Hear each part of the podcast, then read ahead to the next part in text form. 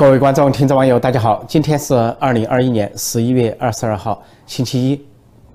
中共的十九届六中全会之后，中共高层斗争依然是扑朔迷离，充满了波谲云诡。中纪委、中纪委的网站前几天呢，刊登中纪委书记赵乐际的文章，通篇谈自我革命，总共呢，自我革命出现了四十七次。虽然在他的文章中也提到啊，四个意识、两个维护啊，提到习近平为核心。但是呢，自我革命呢，呃，在十个坚持里面是最后一个，他只提那个，似乎呢意有所指，让人觉得他话中有话。昨天这个中纪委呢发了一篇文章，非常罕见，完全以不同的风格呈现。这篇文章呢叫做“常怀远虑，居安思危”，啊，作者的名字到文章的结尾才出现在括弧里面，叫松向云，显然是个笔名。前面呢只是讲评论中纪委的评论。这篇文章有一个特点，虽然是讲十九届六中全会，讲第三份历史决议，讲这个中共百年的奋斗历史和经验，啊，但是呢，该提的不提，不该提的却提了。比如说，这里面呢，他提到这个核心，通篇没有提到，呃，核心是习近平，也没有提到习近平的名字，对习近平是只字不提，但提到说中国共产党是社会主义事业的核心。通常来说，如果提到核心，在党内比较敏感的情况下，应该提两个，也提到习近平，但是没有提，就说明呢，以党为核心，而不是以为个人。另外，这个文章的特点提到四个，中共总是有四字经啊，过去有什么四项基本原则，后来有四个自信，又是什么四个看齐等等，四个意思等等。但这一回，这个中纪委这个文章啊，提到四个的时候，既没有四个自信，也没有啊四个意思。也没有提过两个维护，就跟习近平相关的没有提到。反过来提到呢，四个考验，四个危险。四个考验是啊，呃，执政考验、改革开放考验、市场经济考验、外部环境考验。四个危险讲的是思想懈怠的危险啊，精神懈怠的危险，啊，能力不足的危险，脱离群众的危险，消极腐败的危险。而有趣的是，这四个考验、四个危险是胡锦涛提的，是胡锦涛时代有一次做政治报告提出来的，叫四个考验、四个危险。那么这里边呢，给人的感觉有台湖贬习的意思啊。习近平强调呢啊，四个自信、四个意思反而不提，反而提到前朝胡锦涛时代提到的四个考验、四个危险。而这里面呢，四个考验、四个危险恐怕也意有所指，因为在四个考验里面，胡锦涛提的四个考验，所执政的考验。啊，改革开放的考验、市场经济的考验，还有外部环境的考验，现在习近平已经放弃两个，中间两个，改革开放不提了，因为他搞的这个十九呃这个第三份历史决议啊，十个坚持面向未来，没有改革开放，提十个坚持不给改革开放一席之地，就改革开放的考验经不起了，经不起这个考验，还有市场经济，习近平也不提了，习近平、王沪宁提的是党管经济，只有李克强这方面还在坚持啊市场经济。所做大市场的主体，那么就这两个考验已经被去掉了啊。如果说说的客气一点，叫经不起考验，经不起考验啊，退败下阵来。说的严重点，就是有意拿掉了，拿掉了改革开放，拿掉了市场经济，只还剩一个执政考验，只还剩一个外部环境的考验。而四个危险，这个习近平的时代呢，这四个危险不是减轻了，而是加重了。比如精神倦怠的危险，那么现在习近平的整个。精力啊，功夫全部用在权力斗争，甚至于哪个人要去看哪个政治老人，都经过他自己批准，说明他的整个心思啊，不在什么十四亿人、九百六十万平方公里，或者是党政军日理万日理万机，因为人的时间有限啊，每天二十四小时，人人平均啊，这个身体体力啊都有限，那么他把精力用在怎么去监控其他高层、其他政治老人，以及啊怎么去让中央委员一个个过关，那就说明他在。治国理政上根本没有花功夫。再一个说，是，呃，能力不足的危险。习近平上任以来，是内政外交一团乱啊，大瘟疫、经济大滑坡啊，外交孤立，呃，以及呢，这个种种的丑闻，是能力不足的危险。还有一个说是啊，消极腐败的危险。那么，习近平是巧妙地利用这个党机器，无意改变这个国家制度，无意从制度上去反腐，有意纵容腐败。因为这种腐败对他有好处，对他掌权，啊，长期执政或者说终身执政有好处，就是保持一党专政，拒绝司法独立，拒绝公布官员财产，那官员就让你去伸手，让这个一党专政成为官员腐败、行贿受贿的温床。那你腐败才好管理，因为你有腐败才有弱点，才能抓得住。那么我这个通过选择性反腐就可以巩固权力。听我话的人，拥护我呃连任或者长期执政的，我就放你一马。如果说反对我连任、反对我长期执政的，我就拿腐败治罪。说习近平不是怕有腐败，而是怕没腐败。有腐败他才好掌权，因为他掌权并不是为了国家，甚至不是为了共产党，为了他个人。所以一己之私，他就宁愿这个制度啊有腐败。就像一个黑社会里边，如果一个黑社会的兄弟啊，他没有杀人越货，没有手上有血债，没有掌握一些没有一些事情，黑老大还很难掌控他、控制他。而正因为啊那些黑社会成员有杀人越货，手上血迹斑斑，那么他才回不到正常社会，他只能在黑社会里面混，而又被老大所控制，黑老大所控制。所以这就是共产党，共产党是一个放大的黑社会。所以作为黑社会老大，一定希望各级官员手上都有污点，手上都有把柄，被他所掌控。如果说你是一个很清廉的官员，啊，拒腐蚀，永不沾，啊，两袖清风，既不搞权钱交易，也不搞权色交易。那这个最高领导人还害怕你了，因为这个水至清则无鱼，人至察则无徒。你这么清，我怎么找得到鱼呢？我要去搞你的话，怎么找理由呢？总不能拿政治上的理由来搞你，那个也太赤裸裸了。所以他希望你经济上有问题。说在习近平时代，消极腐败啊，不是有增无减，就说不是减轻了，不是得到治理，而是不断的放大，不断的发展。尤其在习家军里边，人人腐败。习近平才有机会让他们人人忠诚。至于说脱离群众的危险，习近平上任以来那是最脱离群众的。如果说胡温时代或者之前的领导人有天灾人祸啊，呃，这个总书记还去当地考视察，啊，总理呢还挽起裤脚站在泥水之中。但到了习近平时代，突然之间，呃，很奇怪的停止了这一切。就作为党和国家领导人，你不必要去看天灾人祸啊，也不要去慰问这些什么啊救死扶伤或者是。大爆炸这些地方，大瘟疫，你总是要去。习近平总是要去风平浪静的地方，风风和日丽的地方。等大瘟疫过过了，等大洪水过了，等大爆炸过了，他才去各地啊转悠转悠，假装亲民，还靠群众演员的演出表达一个套路。而李克强呢，还继续坚持亲民，还要去啊这个天灾人祸的现场作为总理。但是不仅他呢去的少了，甚至被阻挠去，就是我不去也不让你去。啊，我不能呃塑造我自己亲民的形象，我也不让你塑造亲民的形象。这就是今年发生的怪事。李克强反复受到阻挠，尤其是河南发生那么大的大水，死了那么多人，是惊天人祸，居然呃受到阻挠，一个月去不了郑州，国务院调查组也去不了河南，一直到北戴会议之后啊啊，政治老人批评了习近平，然后习近平、习将军才稍微让步，让李克强延迟了一个月才去了河南。国务院调查组也延迟了一个月才开进河南，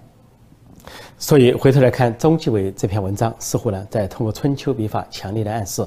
习近平和习近平的时代经不起四个考验，而四个危险是空前的扩大啊，面临一个危机。这篇文章本来不长，在最后一段呢还提到安危存亡治乱的道理，说安而不忘危，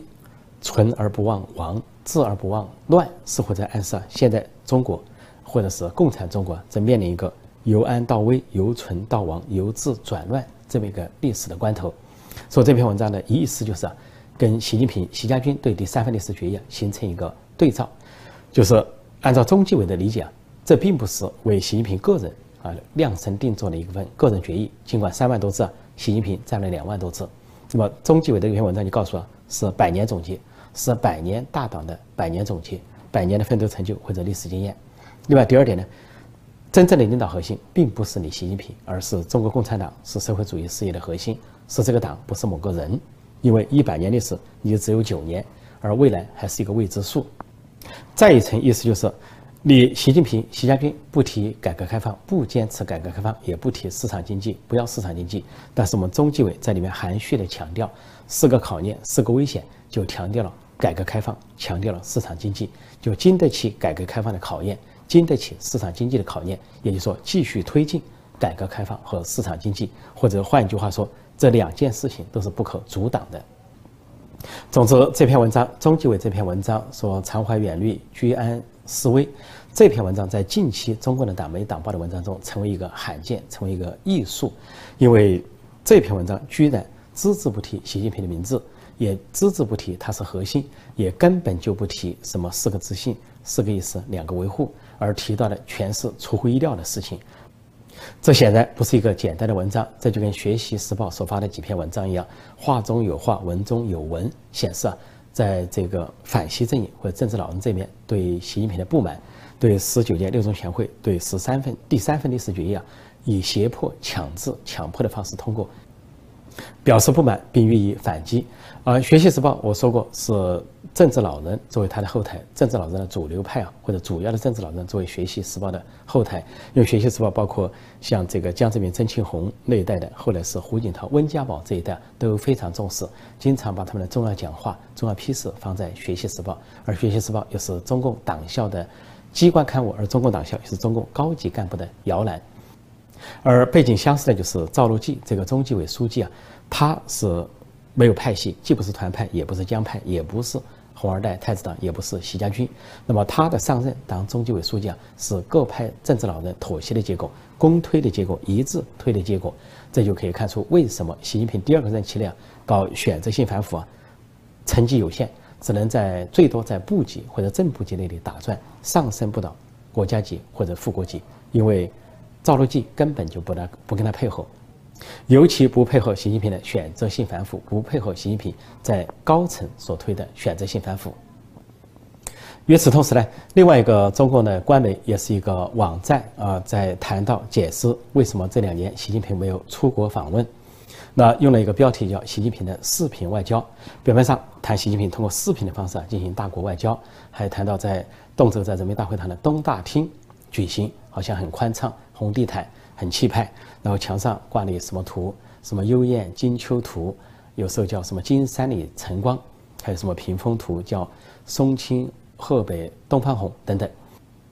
然后就提到习近平啊没有出外国访问的原因，说外界呢有不同的议论，说有多种可能性。一个说法呢就说是中美关系转冷啊，习近平如果到国际上出席啊领导人峰会可能会受到冷遇。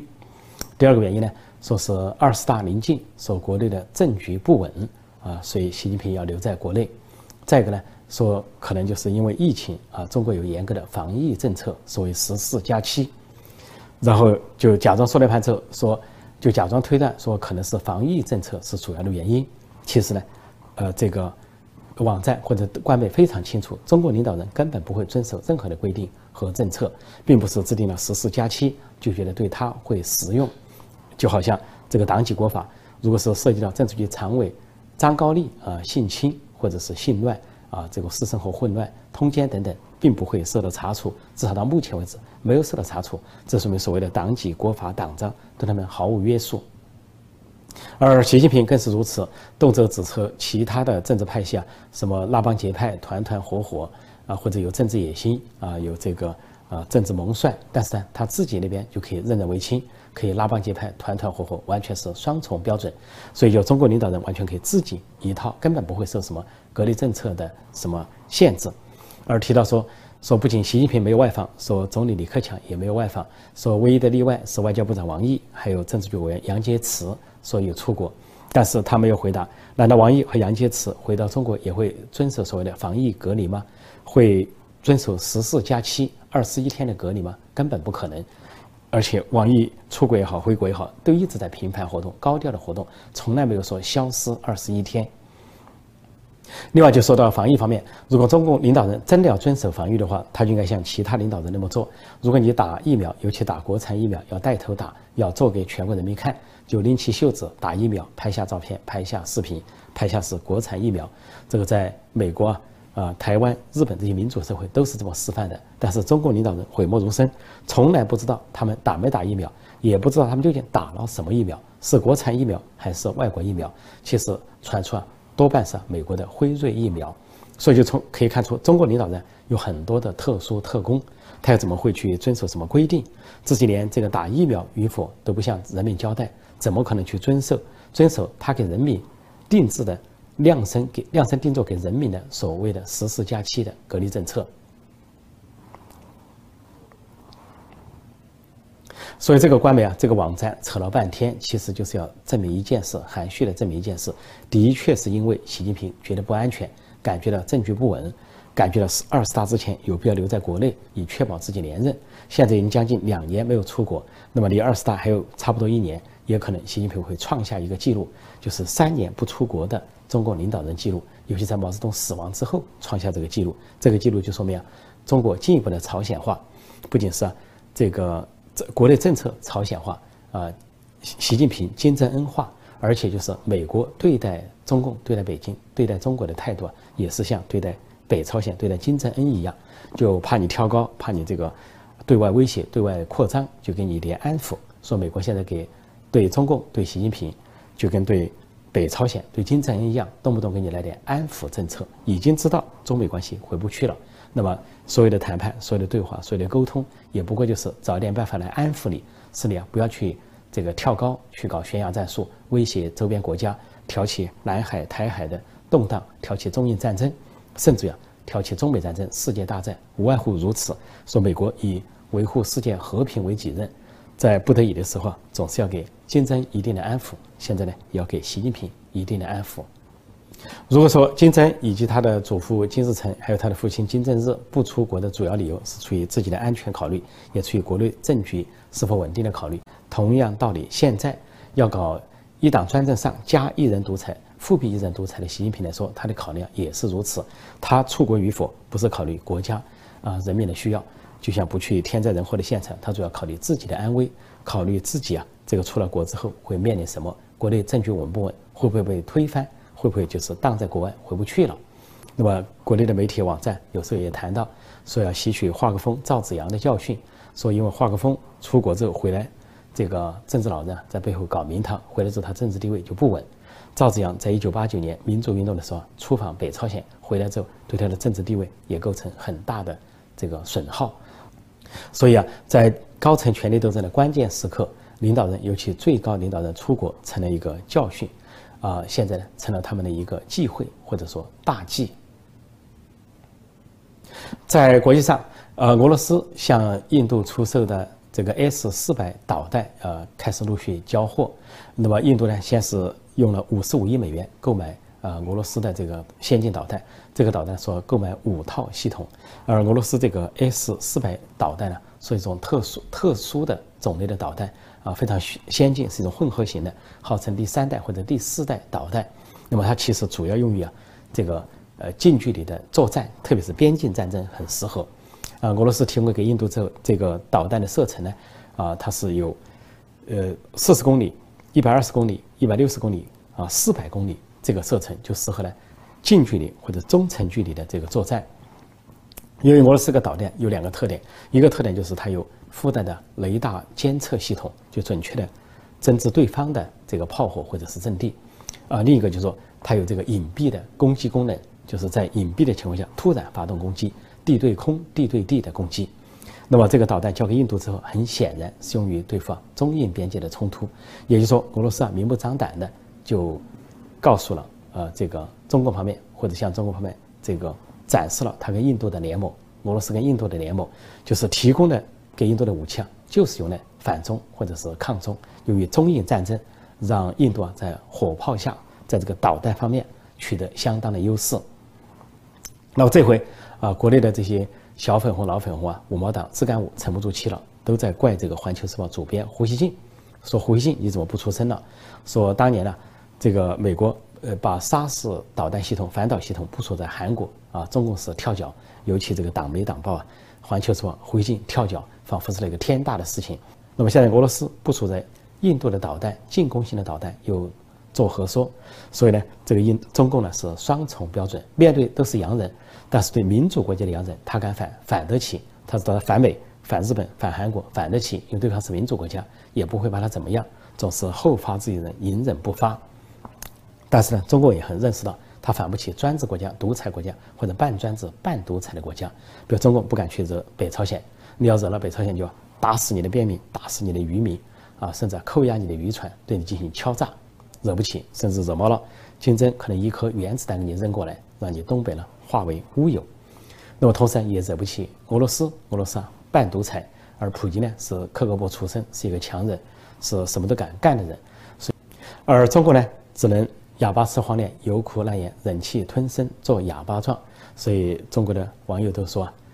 还是俄爹厉害，俄爹真厉害。在俄爹面前啊，中共就不要说是儿子，像孙子一样的规矩。关于彭帅，中国的网球明星啊，世界冠军彭帅，由于受到政治局常委张高丽的性侵，在国际上激起轩然大波，成了中国最大的新闻，或者跟中国相关的最大的新闻。在冬季奥运会来临之前，中国为了挽救冬奥会，同时呢，习近平当局又想包庇这个政治局常委张高丽，就不断的发一些视频啊，去解说、去解释，结果是越描越黑。因为这些所有这些视频啊，都不是彭帅本人发的，是。打没打报在帮他发，比如《环球时报》主编胡锡进在帮他发，甚至就是一些特工在帮他发。而他这个进出啊所显示的视频啊，身边都有这些啊特工、便衣啊、国宝或者是国安这些人。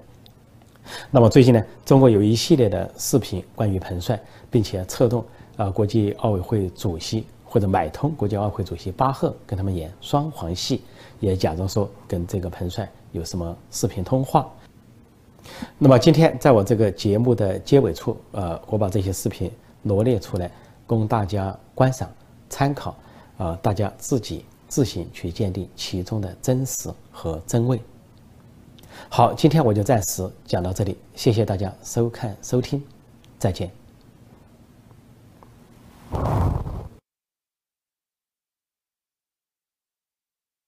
十月二十一号，啊，明天十月二十一号啊，我们打这个在钻石打人民总决赛。呃，以前我们参赛的球员规模啊，呃，比这个现在要大要更多一些。啊，呃，由于疫情呢，我们其实有两站受影响。啊，我们整整体参赛球员是李来军的到咱们钻石打总决赛。你看，又整个一个周日啊，呃，十一月底。等于是年年度最终结果，还有加上这个。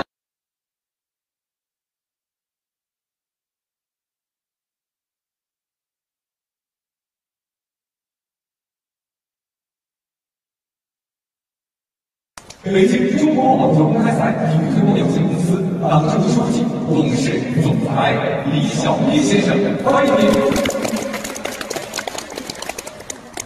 北京中国网球公开赛体育推广有限公司董事、执行总裁、中国网球公开赛赛事总监张军怀先生，欢迎您！以及两届大满贯冠军得主、前两天双打世界第一彭帅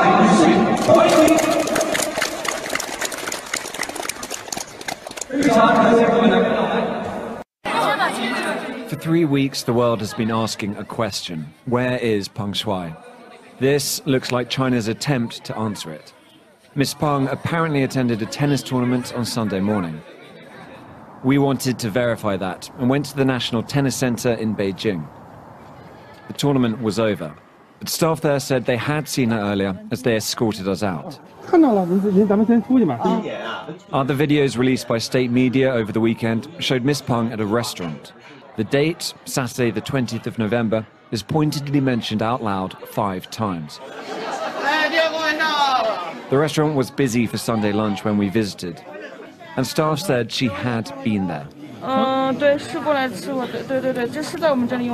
So this is the restaurant Peng Shuai came to last night. Staff have told her that, although they didn't see her themselves. And the video does seem to show her safe and sound, at least. What it can't show, of course, is the circumstances beyond that, and also the nature of those allegations she made back at the start of November.